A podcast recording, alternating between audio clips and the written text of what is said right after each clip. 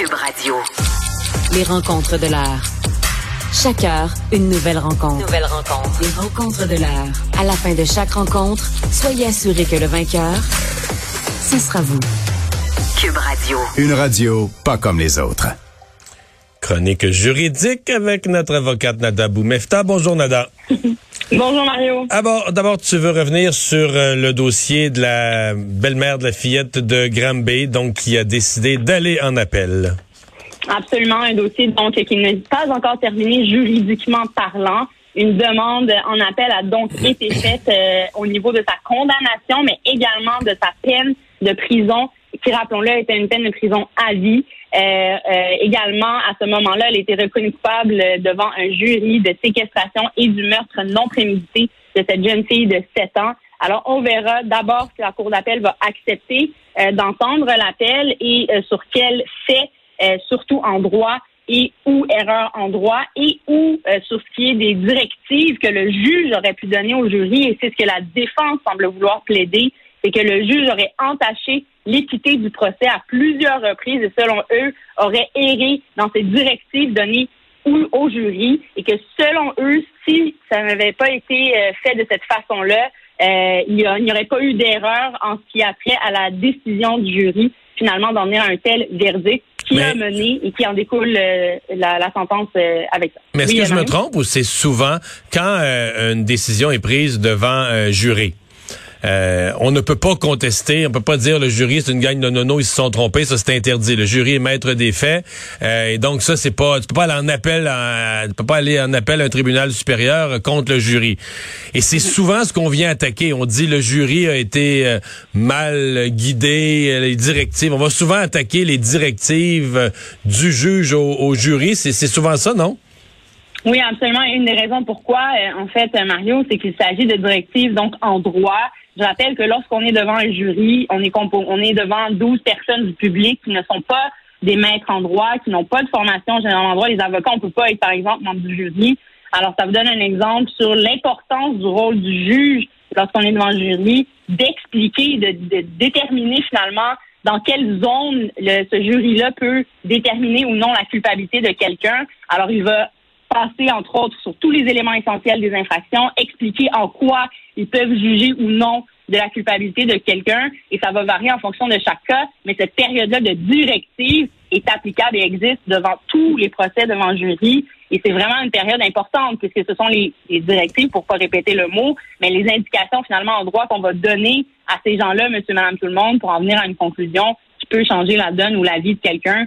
Donc, c'est certain que c'est souvent sur ces points-là qu'on va attaquer. Ça peut aussi être euh, le cas sur, par exemple, des demandes qui auraient été faites en cours de procès ou des requêtes qui auraient été rejetées. Rappelons-nous que dans ce dossier-là, on avait tenté la requête en arrêt des procédures qui avait été rejetée. Alors, voir aussi sous quel motif il y avait eu rejet de cette requête-là et puis il y a manière d'y revenir. Mais généralement, effectivement, ça va être sur ces points de droit-là euh, qu'on va essayer d'aller en appel euh, pour en venir à un renversement finalement de décision ou à tout le moins à un nouveau procès. Et très rapidement, qu'est-ce que pour parce que bon, c'est pas automatique pour obtenir le droit d'aller en appel, qu'est-ce qu'elle doit démontrer l'avocat de, de, la belle-mère?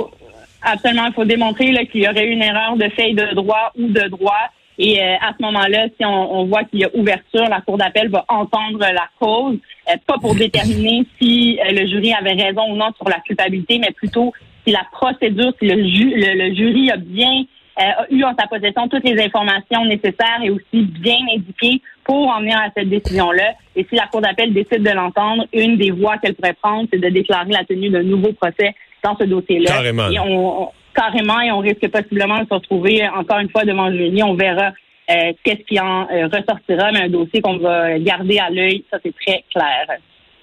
Mais on comprend que, comment dire c'est une grosse, un gros fardeau là.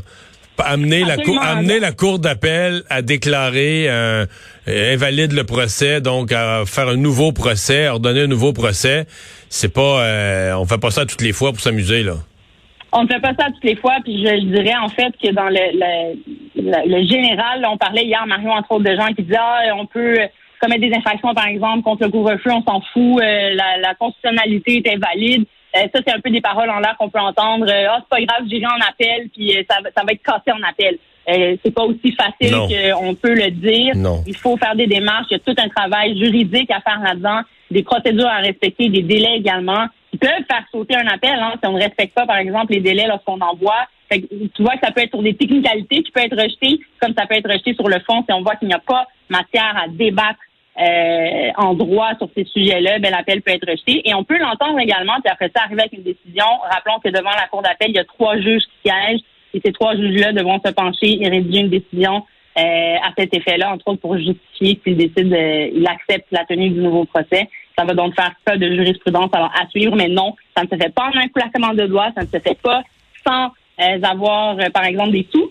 ça aussi, les moyens sont une question qui peuvent être euh, en lien avec les demandes d'appel ou pas. Et également, sans avoir d'arguments en droit, ben, ce n'est pas faisable, ça c'est certain.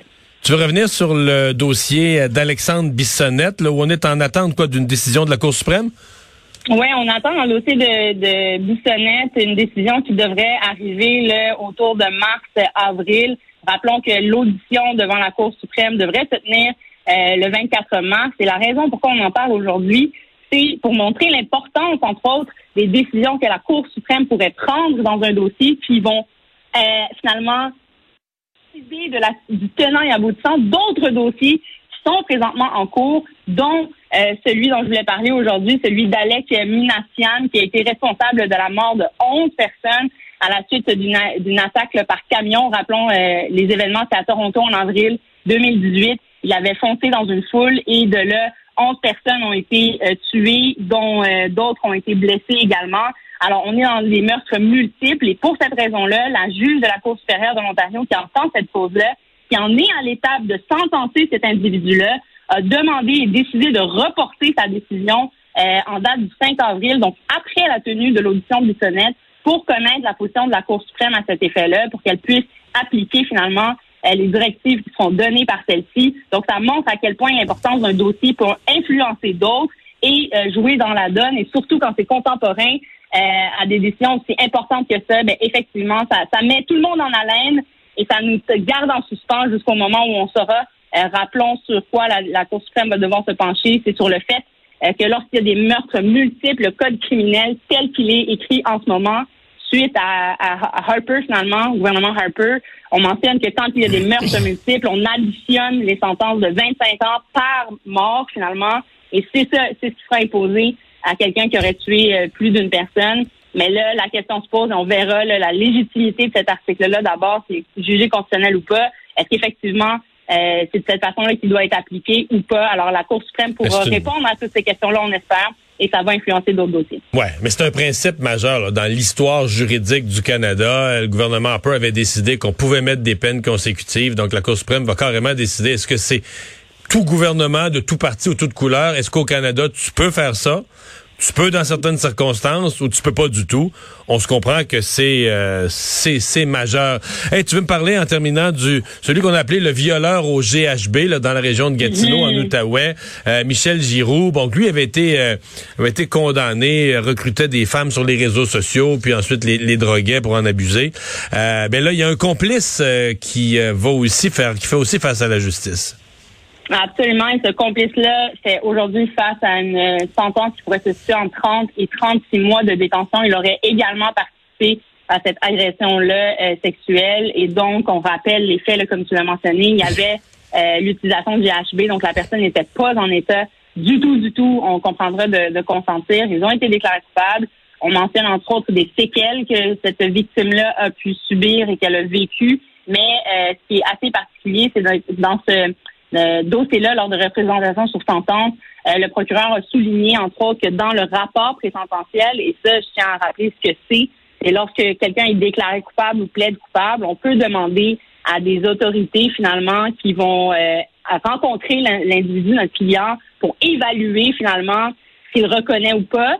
D'abord, euh, évaluer aussi son risque de récidive, évaluer qui il est comme individu, quel est son historique, quel serait, par exemple, euh, ces traumas qu'il a vécu. On parle vraiment de la jeunesse jusqu'au moment de la perpétration des faits et jusqu'à aujourd'hui, au moment où il a été déclaré coupable ou, ou euh, déclaré coupable. Euh, qu'est-ce qu'il fait de sa vie? Est-ce qu'il est occupé? Est-ce qu'il travaille? Est-ce qu'il a des enfants, etc.? Tout ça sera épluché. Et ce qu'on ressort dans cette affaire-là, c'est qu'il ne voit qu'il n'a aucune introspection sur ce qui s'est passé, ne semble pas avoir de remords et c'est là-dessus que la poursuite tend à vouloir avoir une sentence plus élevée, donc dans les 30 à 36 mois, alors qu'en défense, on plaide plutôt une sentence de 180 heures de travaux communautaires ainsi qu'un don de 5 000 C'est une possibilité qui peut être plaidée, mais il est certain ici que le juge devra tenir compte de l'existence de ce rapport présententiel-là et trancher en fonction de la gravité des gestes, mais également euh, des risques de récidive de monsieur. Rappelons que le but d'une sentence, c'est de dissuader les gens de répéter euh, évidemment ce type d'infraction-là. Donc, euh, oui, il y a un aspect punitif, mais il y a tout un aspect évidemment de réhabilitation qu'on vise. Et quand on a malheureusement ce type de rapport présententiel un peu plus négatif de clients, mais ça peut jouer contre nous. On verra quelle sera la décision finale du juge. Ce sera très intéressant à suivre. Merci beaucoup.